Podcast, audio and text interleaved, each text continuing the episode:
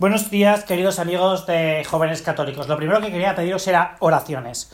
Oraciones por una ordenación diaconal el sábado por la tarde y ordenación y por unos ejercicios espirituales que estoy predicando en Granada, ¿no?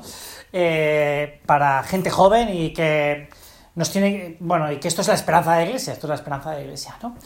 Y yendo al tema este de los, de los ejercicios espirituales y, y la gente joven, eh, ¿qué es lo que vamos a descubrir, por ejemplo, en unos ejercicios espirituales, ¿no? ¿Qué vamos a descubrir, no? Pues vamos a descubrir una cosa tan importante y que a veces valoramos tan poco como que la plenitud de la filiación divina, la plenitud de ser hijos de Dios es ser santos. Es ser santos. Hay un momento que a mí me gusta mucho considerar, que es cuando por las mañanas me levanto y voy a la capilla y voy a hacer un rato de oración. Eh, ¿Con qué ha soñado hoy Dios? ¿Con qué ha soñado esta noche mientras yo dormía? Ha soñado Dios. A mí me gusta imaginarme que Dios ha soñado conmigo. Ha soñado conmigo y ha soñado con, con mi santidad. Ha soñado con mi santidad. Y estoy convencido de que no solo ha soñado y que, sino que se ha llenado de esperanza. Tú que me estás escuchando este rato de oración, esta meditación, eh, eres uno de esos elegidos por Dios, con los que Dios ha soñado, con los que Dios está lleno de esperanza. Es decir, Dios a ti y a mí nos mira con ojos, con ojos de esperanza. Porque si hay un signo sensible, uno de esos signos sensibles de que se puede ser santo, podemos ser tú y yo. Nosotros podemos ser testimonio ante la gente de que se puede ser santa. Y eso es muy bueno, eso es muy bueno para ti, para mí, ¿no? Eso a mí me hace, y eso es lo que le digo tantas veces al Señor, protagonista de esta aventura divina, de es poder alcanzar la santidad, de comportarme como un buen hijo de Dios. Dios es que me mira con cariño, me mira con cariño, me mira con cariño a mí y a ti. Ahora, ahí está luego una cosa muy importante y de la que hablamos muchas veces el año pasado y que me parece que, que, tenemos que profundizar, y es eh, cómo yo alcanzo esa plenitud, esa plenitud de ser hijo de Dios, cómo yo me comporto como un buen hijo, cómo me comporto yo como un buen hijo. Pues es muy sencillo. ¿Cómo hacen los padres? ¿Cómo hacen los padres para que sus hijos actúen como ellos quieren? Diciéndoselo. Los padres le dicen, vamos hijo mío a los deberes, vamos hijo mío, pon, hija mía, pues eh, ayuda a mamá, vamos hija mía, eh, vamos a ir a ver a los abuelos, vamos hija mía, pues eh, hijo mío no seas tan caprichoso, vamos hijo... los padres hablan con sus hijos. Y Dios habla con sus hijos. La delicia de Dios, como dice la Sagrada Escritura, es estar con los, hombres. Dios ha querido que el Hijo, la palabra, se encarnara. Claro, vosotros me...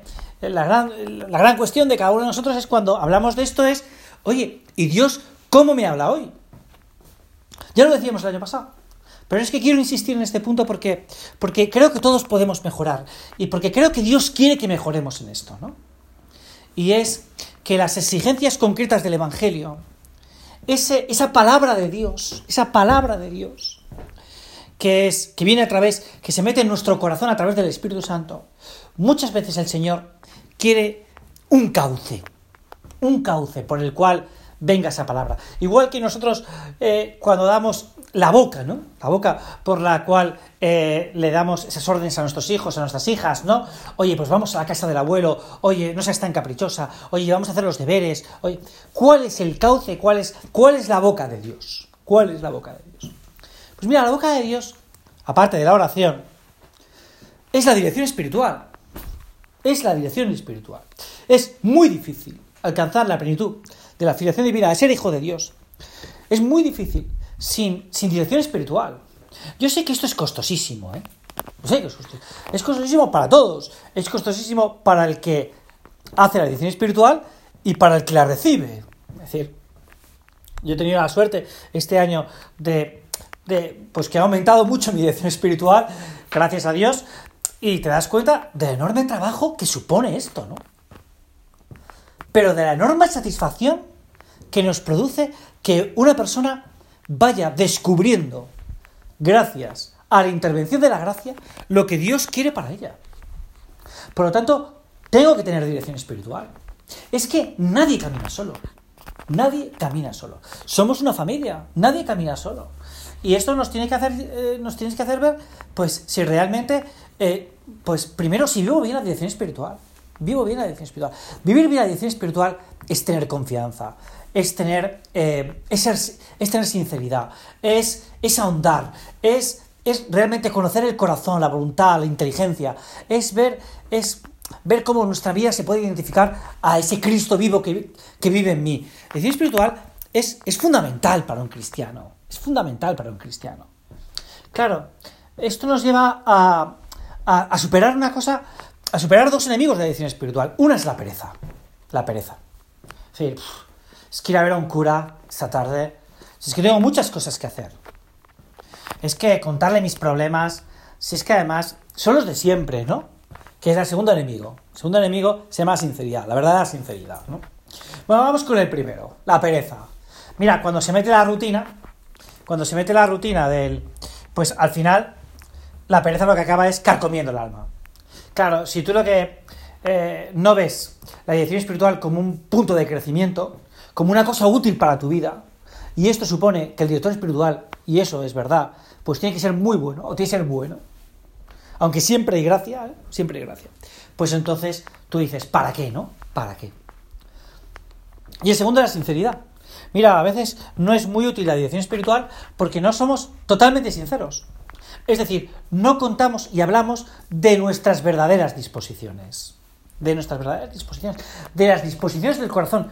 Es verdad que el corazón conocerlo es muy difícil. Es muy difícil gobernar los afectos. Pero más difícil es para aquel que no los quiere conocer. Y eso es un punto nuclear, ¿no? Claro, la dirección espiritual, si yo solo voy a contar las cosas que hago o he dejado de hacer y no voy a profundizar a esos afectos de mi corazón que me han hecho o me han dejado de hacer esas cosas, pues es muy difícil gobernar y ser sincero. Es decir, es muy difícil, al final, es muy difícil, pues, mm, pues, es muy difícil el poder de llevar una muy buena dirección espiritual. Mira, te voy a contar un suceso que a mí me, me ocurrió hace ya muchísimos años. Concretamente, me parece que, pues, cuando yo tenía, pues, 17 o 18 años, eh, y, tenía un gran director espiritual, chaval, una persona se llama José María, ¿no? Y, y un día, pues una semana fui a hablar con él, como, como habitualmente hacía, y entonces le empecé a decir, pues mira, eh, esta semana en la oración, pues es que no me ha salido nada porque he estado pensando en otras cosas, ¿no? He estado pensando en otras cosas, estaba pensando en otra cosa concretamente. Pues el trabajo, el estudio, ¿no? En esos momentos estaba haciendo primero de Derecho, eh, pues pues es que esta semana pues no he podido estudiar, ¿no? Porque estaba pensando en otra cosa, ¿no? En casa, pues con mis hermanos, con... Pues he estado un poco pendiente, ¿no? Porque he estado pensando en otra cosa, ¿no? Y al final dije, pues es que esta semana eh, se ha muerto mi abuelo, al que tenía yo, eh, le tenía mucho cariño a mi abuelo, ¿no? Y, y entonces, es que he estado pendiente de la muerte de mi abuelo. Y entonces esta persona con un gran sentido común y un gran sentido sobrenatural me dijo, es que esto es lo primero que tenías que haber contado. Porque si te das cuenta, toda la semana ha girado sobre eso. Oye, yo tengo que saber lo que me pasa en el corazón para que... Eh, porque, porque si no, yo voy a la oración y... Y, es, es lo que sale. Es abundancia cordis, es loquitud. De la abundancia del corazón habla la boca, ¿no? Dice San Lucas, ¿no? Es una de las frases que más me ha gustado en latín, de las pocas que yo sé en latín, ¿no? Pues de memoria, ¿no? Eh, Oye, de la abundancia del corazón habla la boca. Yo, en la dirección espiritual, si realmente quiero que sea eficaz, pues tengo que contar lo que pasa, tengo que contar mis enfados, tengo que contar mis, alegrías, tengo que contar mis preocupaciones, tengo que, tengo que contar mis ilusiones, mis deseos, que es una cosa muy importante, ¿no? Porque Dios quiere nuestros deseos. Dios quiere nuestros deseos. Dios es un soñador, como decíamos al principio. Y por lo tanto, quiere soñar contigo. Y por lo tanto, quiere que tú sueñes con Él. Claro, si yo no tengo ilusiones, no, no las cuento, ni proyectos, ni alegrías, ni tristezas, si no tengo, oye, yo lo que cuento son hechos, ¿no? Que también hay que contarlos. Hay que contarlos. Porque es la consecuencia del corazón. Pero lo importante es mi dirección espiritual. Una dirección espiritual esponjosa, amable, donde realmente se me quiera y... Claro, por ejemplo, es muy importante dejarme querer en la dirección espiritual. Dejarme querer. Dejarme querer en la dirección espiritual es ser sincero. Yo realmente me muestro como soy para que me quieran. Quererme a veces es exigirme. O ir a decir espiritual es que es lo que hace el Señor. lo que hace el Señor. El Señor cuando se encuentra con Nicodemo, pues es que le quiere y por tanto le exige, pero le quiere. Y el otro es sincero y le pregunta y, y le cuenta sus dudas y sus inquietudes. Es lo que le pasa con los apóstoles. La grandeza de Dios con los apóstoles es que es que es un gran director espiritual, es el mejor director espiritual, que es Dios, ¿no? ¿Y qué hace? Pues se mete con uno y se mete con otro. Y les conoce, ¿no? Y, y en ese último encuentro del Señor, por ejemplo, con Judas, pues le, habla con cariño, ¿no? Con un beso vienes a entregar al Hijo del Hombre, Judas. No se lo. No, no le pega un empujón, no. Sino intenta arrancar de él porque le conoce. Porque le conoce. Intenta arrancar de él lo que, lo que ya estaba casi prácticamente perdido, ¿no? Qué bueno es el Señor, ¿no? Bueno, pues con esto yo quería ayudarte, ¿no? A que nosotros, oye, valoremos más la dirección espiritual, ¿no? Santa Teresa de Jesús, San Ignacio de Loyola, San Francisco Javier, todos han tenido grandes directores espirituales, directores espirituales. Algunos de ellos, sus directores espirituales, no han sido santos. No pasa nada, no pasa nada. No tiene que ser un santo el que me lleve a dirección espiritual, sino el instrumento querido por Dios para que a mí me ayude a alcanzar la santidad.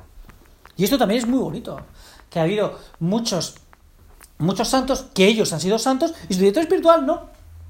Pero sin embargo ha sido el instrumento elegido por Dios. ¿no? Bueno, con esto quería yo terminar. Os recuerdo mis intenciones de esta semana, por favor, que, que son muy importantes, son muy importantes. Y os, pido también que recéis por mí, ¿no? Porque esto siempre es bueno, pedir oraciones por... Y que recéis por jóvenes católicos que están en un momento muy bueno de crecimiento, ¿eh? De verdad. Estamos llegando a muchísima gente gracias a vosotros y gracias a vuestras oraciones, ¿no? Yo esto de vez en cuando os lo digo, y... pero tenéis que apoyarnos con vuestra oración, ¿no? No pasa nada porque recéis una Ave María por nosotros, por la página web, por las actividades que recibimos en tantas ciudades de España, ya gracias a Dios, ¿no? Por, bueno, pues vamos a, vamos a rezar, ¿no? Unos por otros, ¿no? Todos somos jóvenes católicos de una manera u otra, ¿no? Vamos a rezar y oye, si yo puedo ayudar con lo que sea, pues ayuda, ayuda. No te quedes en casa. Eso que decía el Papa Francisco en Cracovia, la JMJ, ¿no? Lo peor son los cristianos de, de sillón, ¿no? De sofá, ¿no? Los que hablan mucho y se quejan mucho pero hacen poco, ¿no? Hay una cosa que... Me estoy alargando mucho, pero hay una cosa que a mí me... que últimamente Oye, nos quejamos mucho de la iglesia, ¿no? A veces que hay mucha gente que se queja de la iglesia. O este cura, este obispo, esto es que se hace mal. Oye, ¿y tú de santidad cómo vas? Porque los que se pueden quejar de la iglesia son los que son santos. ¿Y tú y yo? ¿Y tú y yo? ¿Realmente? ¿Realmente de verdad? ¿Realmente de verdad? Eh, nos podemos quejar porque, porque es que a veces vemos mucho, vemos mucho la paja en el ojo ajeno y no vemos la viga que tenemos en nuestro ojo. Es decir, yo me quejaré de la iglesia y de la gente de la iglesia cuando sea santo. Mientras voy a mirar un poco mis pecados. Voy a mirar mucho los pecados. No sé a qué me ocurre esto, ¿no? Que yo esté viendo mucho la paja en el ojo ajeno y poco en la viga. Y, y la viga poco en mis propios ojos. Muchas gracias y hasta el viernes que viene.